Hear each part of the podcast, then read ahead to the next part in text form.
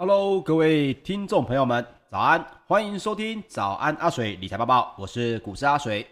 每周一到五早上八点到八点半，为您送上昨晚的全球大事，让你每天都比昨天的自己更厉害一点点哦。好的，昨天呢，跟大家抱歉一下啊、因为昨天呢早上临时有一点事情呢、阿水必须要负责开车，那么也就没办法卡到这个直播的时间，就没办法帮各位来这个分享节目了。但是没关系，阿水只要有空，各位不用担心哦。这个我已经习惯每天早上大概在六点多七点一定会醒来，所以专职的投资其实需要你有很强的自制力。所以很多朋友常常会问我说：“诶，水哥，像你这样子平常啊啊都在家点点滑鼠哦，这个穿条这个四角裤在家里走来走去就可以赚钱，真好。”其实。必须还是这样讲啊！你看到我们每个人在电脑前面这么惬意的在点滑鼠，背后呢，其实付出的心力呢，并不会比当时我们在做这个一般的上班族的时候还要来的少哦。所以这点也先分享给各位。好的，首先呢，我们来看看美国方面的消息哦。这个因为受到美国的总统拜登决定呢，支持两党的参议员所协商好的基础建设方案的激励。美国的纳斯达克指数还有标准普尔五百指数呢，都双双创下了历史的收盘新高。其中由特斯拉领军走扬。那么道琼工业平均指数在六月二十四号中场是上涨了百分之零点九五，收在三万四千一百九十六点八二点。纳斯达克指数则是上涨了百分之零点六九，收在一万四千三百六十九点七一点。这也是连续第四个交易日创下历史的收盘新高。那么标准普尔五百指数则是上涨了百分之零点五八，收在四千两百六十六点四九点，也创下了历史的收盘新高。另外，费城半导体指数则是上涨了百分之一点七七，收在三千两百五十三点八点，也创下了六月十四号以来的收盘新高。好的。美国的四大类股呢，都在持续的走扬。那么主要的原因是什么呢？这是因为原本说好的这些拜登的基础建设方案哦，原本是一兆两兆，甚至是说好了八年的期间呢，每年都能有一兆。但是各位也知道，这是拜登的一个政策。但是呢，政策是不是受到参议院还有众议院的这些呃相挺呢？这就不一定了。所以在周三呢，由二十一位参议员所组成的跨党派小组哦，也简称叫做 G21，那么也达成了一个基建计划的框架，规模呢是一点二兆美元，这也是一个为期八年的支出计划哦。那么也包括了要新增还有重新调整的这些资金，总共呢有一点二兆美元，但是这是一个。跨党派的小组当时候认为的一个规模，而这个基建计划主要是做什么呢？是对于桥梁、道路跟其他的实体基础建设的这个注资，也排除了拜登先前基建提案当中的大型住房方案、居家照护还有劳动力发展等项目哦。那么，美国总统拜登呢，在周四最新的消息也宣布。已经跟该跨党派的小组呢，就基建的这个计划框架达成了再次的协议，资金的规模呢，会从一点二兆美元直接缩水到大约六千亿美元哦。那么为期五年，也会来出售美国的战略石油储备，也就是他们的 SPR，作为筹措资金的来源之一。好的，各位可以看到，这整个跨党派小组呢。原本的基建计划是一点二兆美元，但是其实大家看的并不是金额哦，而是到底这个已经被参议院所认可的计划里面到底是做了什么事情哦。那阿水帮各位看了一下这个白宫提供的表格呢，里面最多的还是针对于大家讲的这个基建是真正的基础建设哦，也就是实体的。大家听到基建听到的是什么？我们台湾以前。基建计划做的是什么？高速公路嘛，做的是这个道路的铺设、桥梁的铺设。没错，美国现在这个基建计划做的就是这种最基本而且是实体的基础建设哦。那么这当中呢，包括桥梁、道路，甚至是高速公路的重新铺设的这个维护呢，都会对于什么样的肋骨有所增加呢？首先跟大家报告的就是，当然就是钢铁跟所谓的水泥，还有重机械类股哦。这些在美国呢，目前为止可以说应该是不太会有再大的变化了，因为原本提好的基建建设建设呢，内容非常的广啊，包括各位可能有听过的，还有包括这个乡下地区，美国的比较偏乡的地区呢，要来增加啊网络的基础建设啦。但是现在都一并回到了最重要的地方，叫做实体基础建设哦。但是在共和党坚定的反对之下，拜登呢原本要把这个企业税从百分之二十一调高到百分之二十八的这个提议哦，也被驳回。那么包括刚刚提到的基础建设概念股呢，也应声的跳高，像是 Global X 美国基础建设发展的 ETF。闻讯呢，涨幅也迅速的扩大，中场呢是上涨了百分之一点五三哦。全球最大的推土机跟挖掘机厂商呢，也同步上涨了百分之二点六。所以各位可以看到，这个基建计划呢，慢慢的变成是美国国内一个呃，你把它当成是当年的十年建设计划，只是现在是五年，他们的五年建设计划而已。所以各位可以看到。整个基建来到了美国，变成一个实体的道路的，可能是相关的重产业的重机械产业相关的这些需求的话，对于美国以外的市场哦，帮助就会相对比较小。所以各位在看台股的时候，一定要冷静的看待美国美国的股市在涨，原因是为了什么？是因为什么？如果这些利多的原因只针对美国的市场的话，那么。海美国海外的各大市场呢，终究会回到自己本国的这些股市该有的这个涨跌幅哦。所以各位不要一昧的看到说，哎呀，美国美股非常的喷，那么全世界的股票呢，应该都会跟着在涨。我认为这一点是必须要看到这几天哦，到底这个上涨的原因是什么，然后来去评估自己投资的脚步哦，才不会因为美国的股市一直在上涨，你不断的跟单，结果呢？你只是跟上了大家的一个期望啊，你觉得会涨，我觉得会涨，所以股市好像很强，但是最终的受益啊，股票看的是未来嘛，最终的受益会不会溢注到你现在买的股票上面，这才是最根本的道理哦。这一点阿水还是要提醒大家。那么另外呢，银行类股则在联准会释出了年度银行的压力测试结果。啊，原本预定是二十四号的盘后公布，结果呢，在测试结果前呢，就已经开始走强了。那么这份测试报告啊，检验了美国银行在面临各种经济衰退的假设时，他们的压力承受度究竟如何哦？那么也包括了疫情爆发期间，银行被迫冻结股利的分放，还有库存股的计划。那么压力测试的结果如果不错的话，限制就可望解除。也因此呢，高盛跟摩根大通也都分别上涨了百分之二点一，还有百分之零点九二。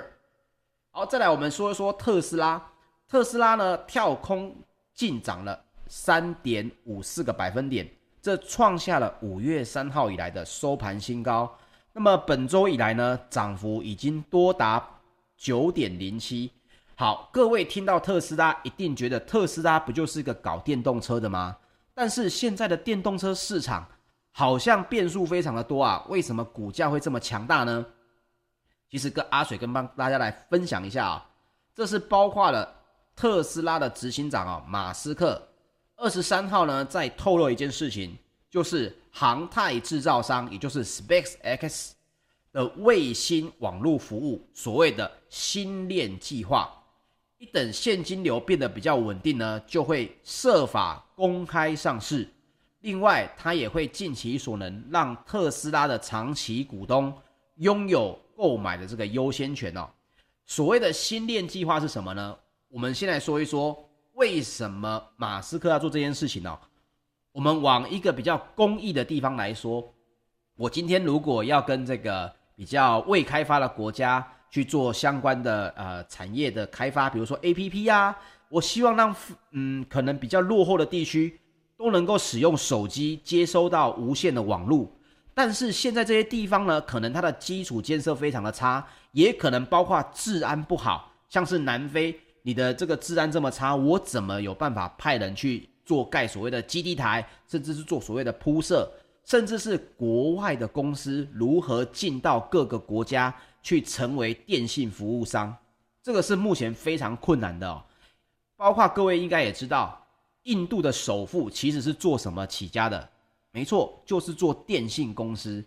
那么星链计划呢，再往一个非公益的方向来讲的话，它其实就是马斯克要成为一个全球电信公司的一个龙头。换句话说，原本各位呢，可能在台湾用的是中华电信，可能用了台湾大哥大，可能用了远传，不管用了的是哪一家。你在中国大陆呢，你可能用的又是另外的中国联通啊、中国移动等。但是星链计划的意思是，我发射这个所有的这个通讯卫星呢，一千多颗，布满整个我们全球的上空。接下来，只要是你可以跟看得到空中的地方，不管你在沙漠、你在航海当中、你在一个海洋当中，你要使用网络呢，只要透过。马斯克的星链计划，那么你的手机呢都可以进行通讯，甚至是进行这个资料的传输哦。所以大家就会觉得，一旦这些电信商，各位也知道，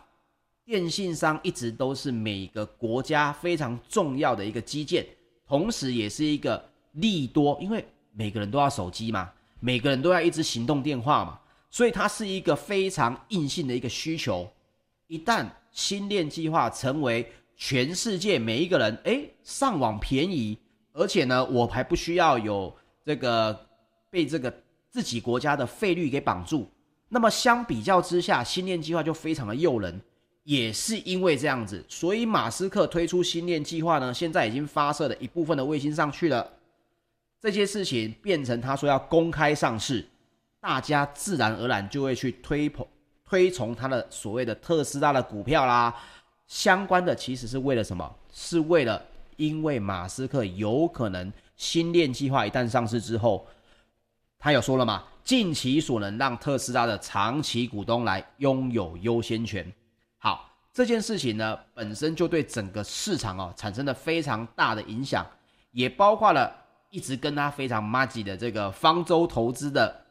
明星总裁凯撒林伍德，他旗下的这个方舟哦。方舟 ETF 二十四号也同步上涨了百分之一点四二哦，这也创下了四月二十八号以来的收盘新高。所以新链计划未来到底怎么发展？每个人呢，我相信在接下来的短短的五年内都会看到哦。这个阿水之前好像有在节目当中跟大家稍微分享过，但是现在呢进展越来越多，各位也可以持续的关注一下这个新链计划。到时候如果公开上市。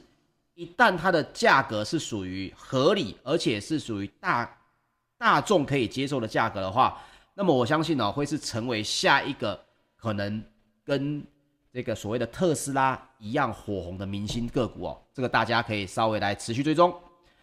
好，另外呢，也分享另外一个个股，就是美国的制药大厂礼来也宣布哦，实验中的阿兹海默症的治疗药物呢，在今年就会向美国的。FDA 申请加速核准，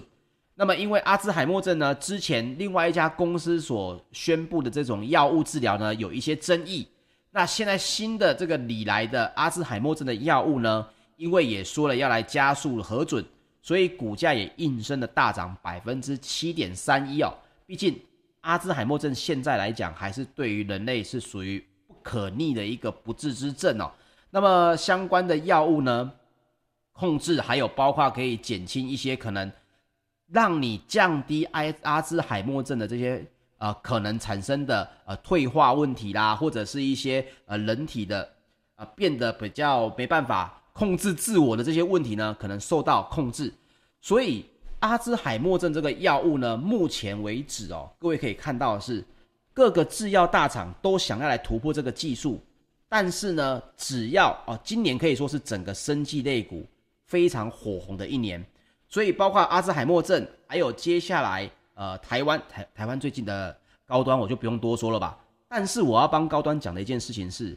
他最近的肠病毒七十一型的疫苗啊，各位如果在接触生技的话，也是要通，好像已经通过了第三期了嘛。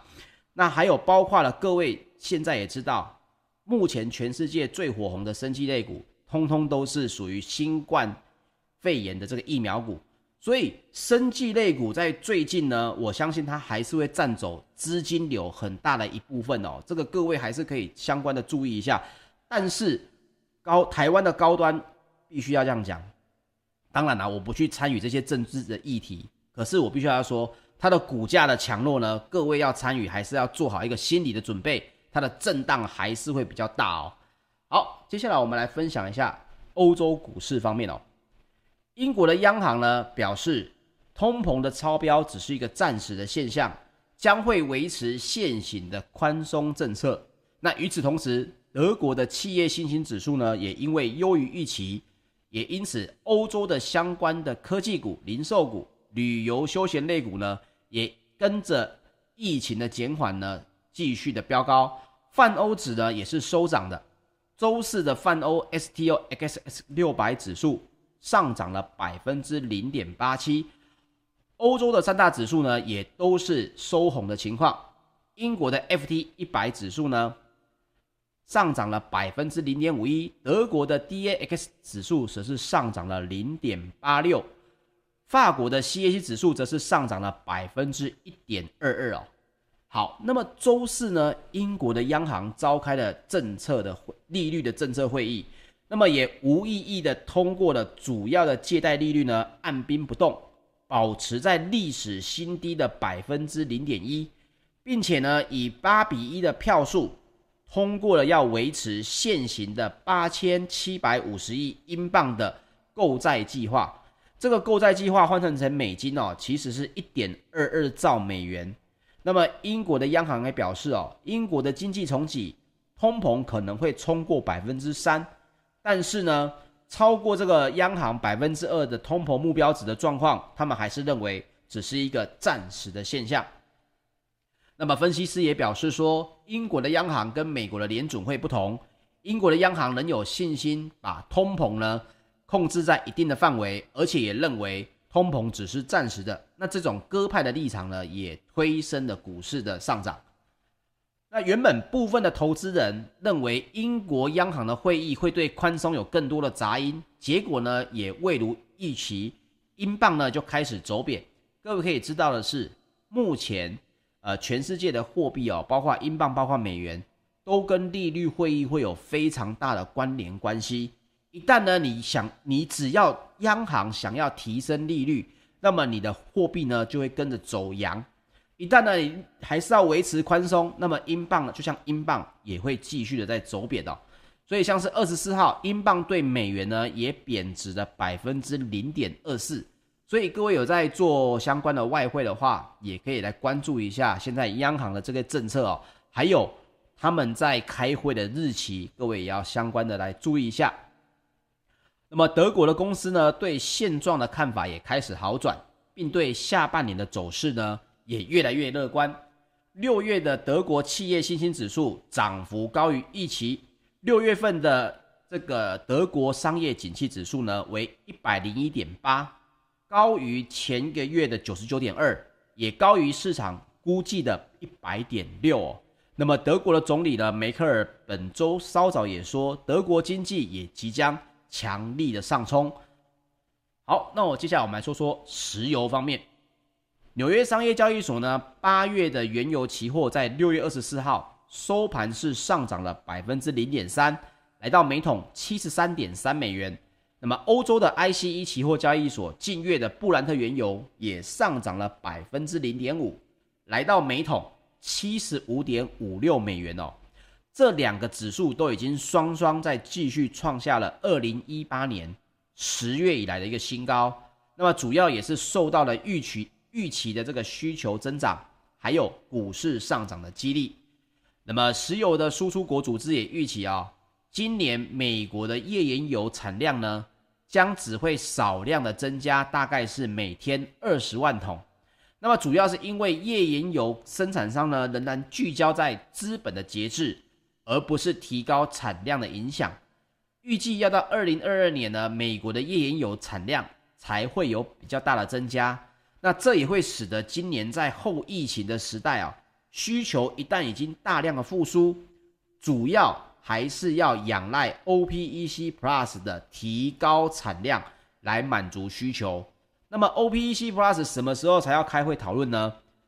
最近期的一个开会时间是七月一号哦。所以在这之前，OPEC Plus 如果还没有开会，也还没有决议要提高产量的话，油价还是一样，阿水保持在原本的看法，在七十块到八十块之间震荡，而且是偏高来走，机会还是会比较大的。那么另外呢，也作为需求的一个指标。美国过去四周的日均油品供应量为一千九百五十万桶，那么也较去年同期呢增加了百分之十四点五，其中汽油的日均供应量呢也年增了百分之十四点一哦，来到九百一十万桶。所以各位可以看到哦，包括石油，其实就是看这个经济重启到底顺不顺畅，到底是说真的说假的。这件事情呢，其实看石油的这个需求量，还有这个整个，不管是跟上个月相比，或者是去年同期相比哦，都可以有一个很好的呃这个参考性，也包括了这个六月十八号呢，当周美国主要的原原油进口来源国呢，可以看到现在美国基本上已经不太靠这个所谓的原油进口了。各位可能印象中原本认为的，诶，沙乌地阿拉伯啊，或者是伊拉克。其实都已经占了这个美国十大进口来源国的第三名跟第四名而已哦，其中第一名还是来自于加拿大，第二名是来自于墨西哥，所以美国现在对中东的石油，甚至是俄罗斯这些产油国家石油这个需求呢，也已经没有这么高了。这一点呢，也陆陆续续的大家知道说，诶，以前好像觉得美国总总是会为了石油在世界各地起一些争议嘛，我们不要讲战争。起一些争议，但是美国自从发现他们自己也有丰富的页岩油之后，哦，渐渐的，他们也对于海外的这些原油需求没有这么的强大了。好，接下来我们来聊聊金属方面。伦敦金属交易所在三个月的基本金属期货，六月二十四号是多数上涨，主要呢是受到股市上涨的激励。不过呢，铜的价格呢也因为中国大陆在释放国储铜。也使得铜价还是继续受到承压哦，那么也下跌了百分之零点六，铜的期货报价呢来到每吨九千四百二十九美元。那么另外像是 CT Group 的报告也表示哦，中国政府的措施呢是要在管理市场的预期，还有抑制投机性的这些事情，它并没有办法解决供需失衡的一个基本面。他的意思是说，因为铜价一直上涨，这些企业呢在生产相关的东西，他们的成本增加，所以中国政府呢决定来释放出他们的国储，国储什么东西呢？铜。那这个铜呢价格当然就比较便宜一点，来降低他们这些生产者的成本。可是这个报告里面也讲到了，这只是一个短期解决这个可能市场有人要投机要炒作铜的价格啊。或者是这个市场的预期性啊，会觉得铜会不会越来越高？那么我就赶快现在先买，这也会让铜的价格一路的飙升。所以它这样的措施只能够让什么事情？这两件事情稍微有点减缓，但是真正的供需能不能回到平衡？这个基本面目前来讲可能是没有办法的。那么也鉴于铜的需求呢，在可再生能源还有电动车产业的带动下。也将会强劲的增长哦，所以包括 City Group 的报告也说到，该行认为铜价的涨势并未结束。报告也说，如果全球的可再生能源目标可以落实，铜的需求将会迎来史无前例的强劲增长哦。那么跟大家来分享一下最新的这个，到底铜现在值不值得投资？到底值不值得我们听完之后去买它相关的 ETF 呢？我们来看一下国际铜研究组的报告，全球的铜矿产量呢，已经是连续三年基本是持平的。那么即使去年呢受到全球疫情的冲击，但是全球的精炼铜的市场仍然出现了六十万吨的供给缺口。那么二零二一年呢，全球的铜产量呢，先是会预估年增百分之三点五，同时呢，也预期会有大概是六万吨左右的小幅供给过剩哦。那么这个供给过剩呢，是不是就一直下去？并不是。以这个佳能可的执行长哦，这个格拉森伯格也表示哦。在全球转向绿色能源跟电动车的趋势下，未来呢，预估到二零三零年，全球会每年生产五千五百万辆的电动车。这也意味着从现在开始，全球的铜需求将会年均增长一百万吨哦。所以现在可以看到，二零二一年虽然铜市的这个需求呢，稍微是有一点呃，变成是供给过剩，多出了六万吨。但是如果绿色能源跟电动车持续的在照着现在的速度发展的话，接下来每一年铜的需求都会增加一百万吨。其实各位再去除以之前节目，呃，阿水有陆陆续续跟大家提到的这些产铜的大国呢，可能会增加的铜产量，你大概就可以知道供需是够还是不够。目前看来，供需是绝对不够的。哦，以目前看到的这个投资情况是绝对不足的，所以铜价在未来会不会继续增长呢？以需求面来说是有机会继续上涨的。哦，这点也分享给各位。好，接下来我们来聊聊贵金属方面。纽约商品期货交易所，在八月的黄金期货，六月二十四号是收盘下跌了百分之零点四哦，来到每盎司一千七百七十六点七美元。这也是因为对货币政策的担忧，以及股市上涨降低了避险需求的影响。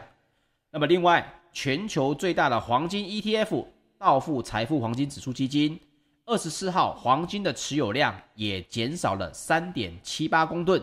来到一千零四十二点八七公吨哦。那么，瑞士信贷的首席经济学家史威尼也表示哦，长期的经济金价的前景呢，并不乐观，这是因为通膨如果持续维持在较高的水平，名目利率呢，以及对实质利率都会开始上扬，那么从而对金价也造成了压力。另外一方面，未来两年全球经济的波动也可能加剧，主要也是因为各国大规模的财政刺激措施，也将会对政府的预算造成庞大的挑战哦。所以，像是金价现在的需求没有这么大。像是最大的黄金出口国瑞士的海关呢，六月二十三号公布的数据也显示哦，二零二一年五月瑞士的黄金出口量呢年减百分之四十二，非常的多哦，直接对砍一半，来到了八十二点二三公吨，这创下了四个月以来的新低，甚至呢跟前一个月相比也减少了百分之三十七点四。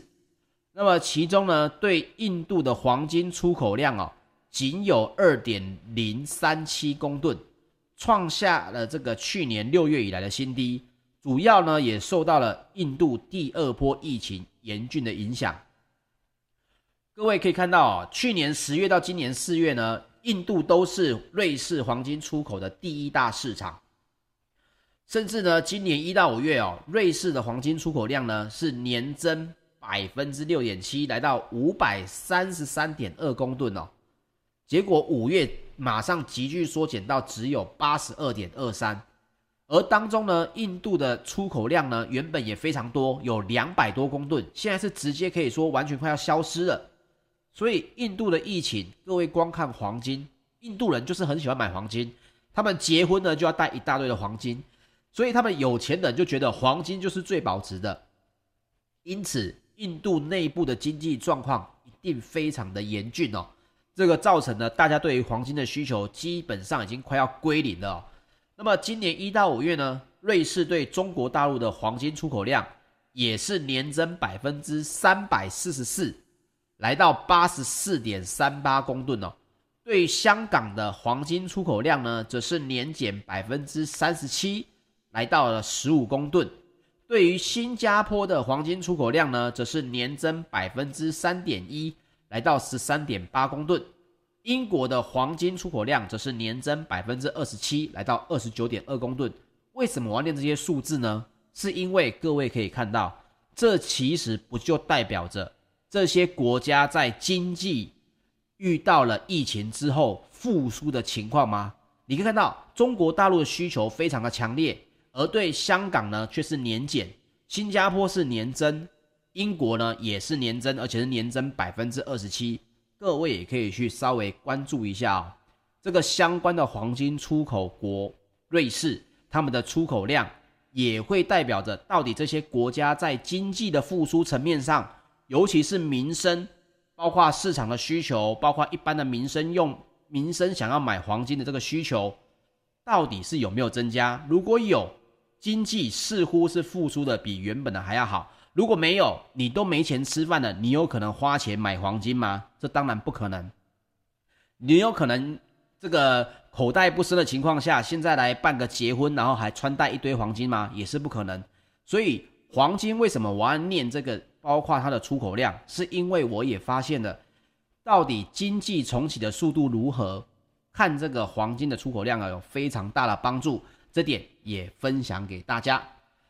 好，以上就是。今天的节目内容，谢谢大家收听，请记得帮我订阅 YouTube 频道，同时点开小铃铛，也记得如果喜欢我们的节目，帮我们留言支持或者按赞分享，谢谢各位，我们下礼拜一早上八点再见喽，大家拜拜。